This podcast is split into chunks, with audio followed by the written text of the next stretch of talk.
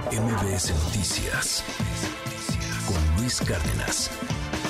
Continuamos también hablando del tema de migración y justamente la Comisión Mexicana de Ayuda a Refugiados, la, Comar que todos conocemos, pues es una instancia eh, muy recorrida por las personas migrantes porque pues es la responsable de eh, todo este proceso de determinar si tienen condición o no de refugiados y pues de brindar protección complementaria y, y asistencia. Y pues justamente esta mañana platicamos con su titular con Andrés eh, Ramírez. Muy buenos días.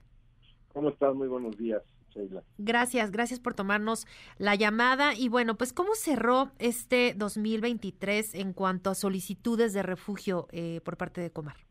Pues mira, nunca en la historia habíamos tenido un número tan grande de personas que acudían a la Comar para solicitar la comisión de refugiado. Realmente se superó la marca histórica que se había establecido en 2021 de alrededor de casi 130 mil solicitantes y este año que acaba de concluir tuvimos 140 mil 982, o sea, casi 141 mil, que supera con mucho lo que habíamos eh, recibido en el año del 2021.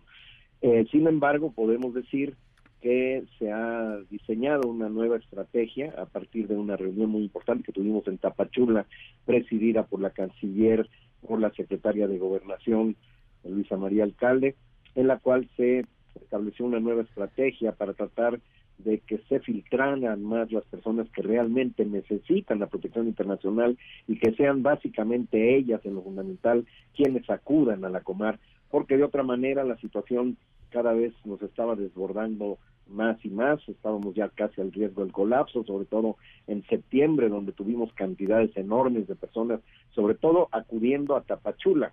Y allí, pues la verdad es que ya no, no, no nos daba la vida, no teníamos la capacidad operativa suficiente como para poder responder y entonces en base a ello estuvimos trabajando y diseñando una nueva estrategia en la que es muy importante la colaboración también del Instituto Nacional de Migración y allí se establecieron esas pautas donde la Comar fundamentalmente hace un esfuerzo ingente para tratar de filtrar y eh, restringirse fundamentalmente las personas que realmente necesitan protección. De manera que gracias a eso en los meses, sobre todo ya en los meses subsiguientes, en noviembre y diciembre, bajó el número y por ello llegamos solamente a 140 mil en 982. De otra manera hubiéramos llegado a los 150 mil y pensamos que tal vez este año, de continuar la tendencia sobre la base de esta nueva estrategia, ya los números no sean tan grandes como este año que pasó.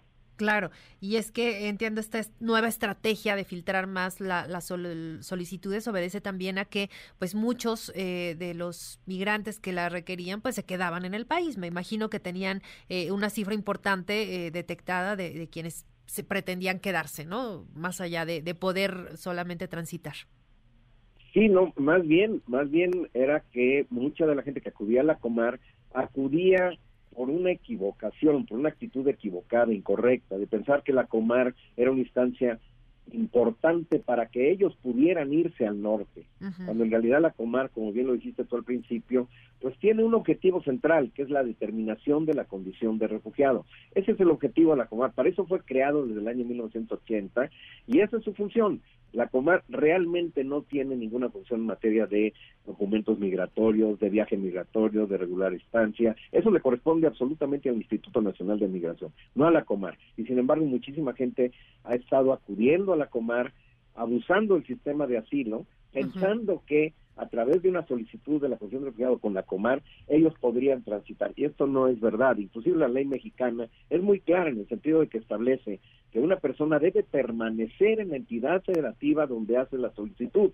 Y sin embargo, las personas eran engañadas, tenían mala información, había mucha confusión y las personas pensaban que tenían que acudir a la Comar, con eso obtenían un documento con lo cual podrían obtener un documento que les diera el Instituto Nacional de Migración para irse hacia el norte. Y la verdad que esa no es la razón de la existencia y de ser de la Comar. Y por ello, esta nueva estrategia de lo que trata es de que básicamente acuda a la Comar los que realmente necesitan protección internacional y que nosotros con mucho gusto, para eso estamos con las puertas abiertas para determinar esa condición de refugiados. ¿Cómo se hace ahora este filtrado de, solicitudes para, pues de alguna manera, restringir un poco más las, eh, pues las autorizaciones? Sí, sobre todo eh, muchas personas en el, en el primero estuvimos en el parque ecológico en Tapachula y hablo de Tapachula porque es allí donde la gran mayoría de las personas acuden. Fíjate que al cierre del año 2023, a lo largo de todo el año, en Chiapas eh, tuvimos el 61.64% del total de solicitudes que tuvimos a nivel nacional y la inmensa mayoría dentro de Chiapas se han registrado en Tapachula. Luego entonces es allí donde es el epicentro, digamos, de la mayoría de las personas y nosotros, por tanto, es allí donde hicimos los esfuerzos para tratar de hacer estos filtrados. Desde luego esto lo estamos haciendo en todas las oficinas que tenemos a nivel nacional, pero sí la carga por mucho importante, fundamental, es justamente ahí en Tapachula.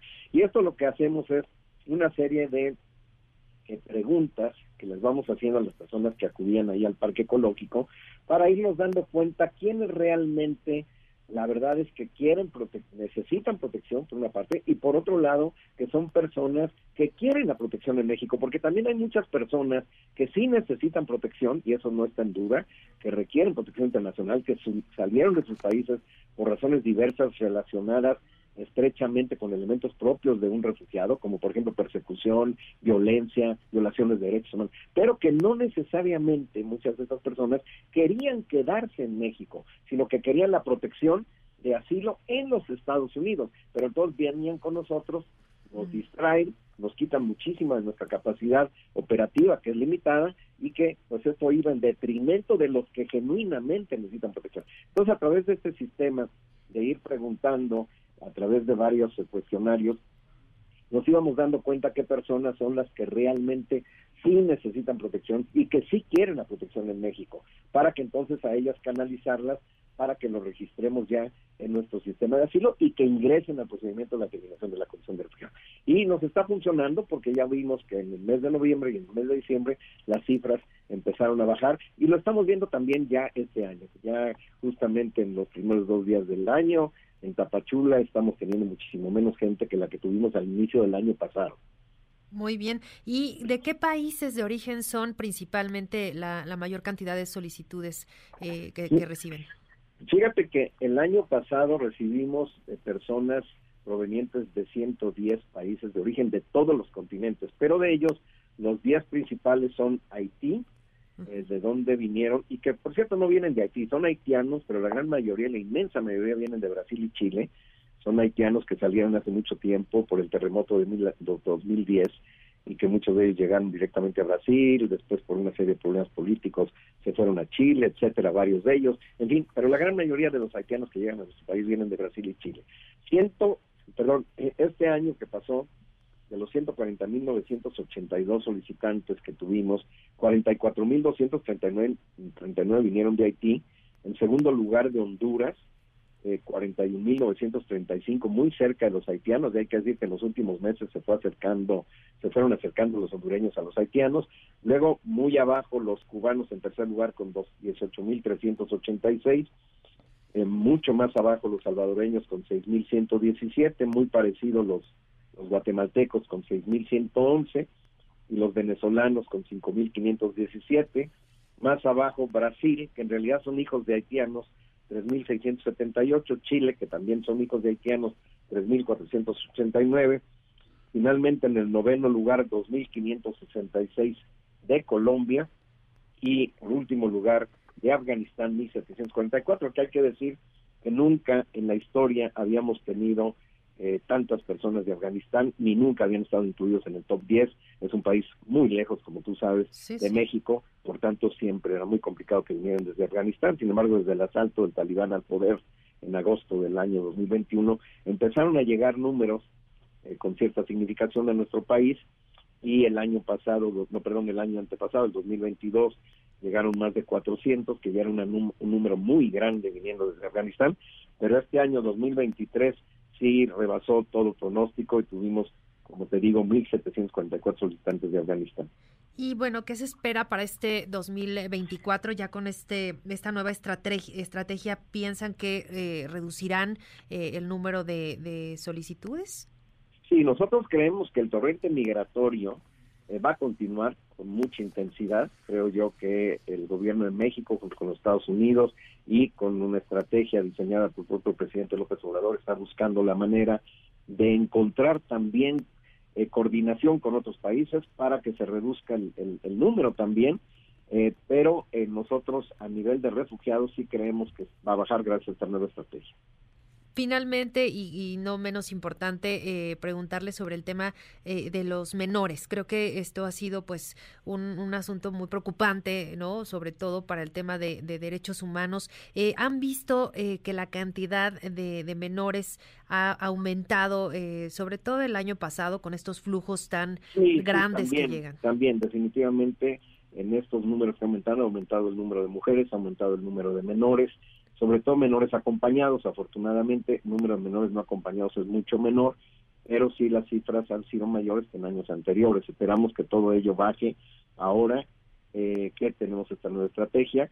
Sin embargo, como te digo, el nivel del flujo migratorio, que es mixto, que tiene migrantes económicos mezclados con personas que están en busca de protección internacional, eso, pues vamos a ver cómo funciona la nueva estrategia es más amplia, es otra estrategia, la estrategia mm, de la política que ha concertado el presidente López Obrador con las autoridades norteamericanas y que busca también pues mitigar los causales que generan las salidas de esas personas y que tal vez con esto baje también el flujo migratorio. Pero bueno, vamos a ver.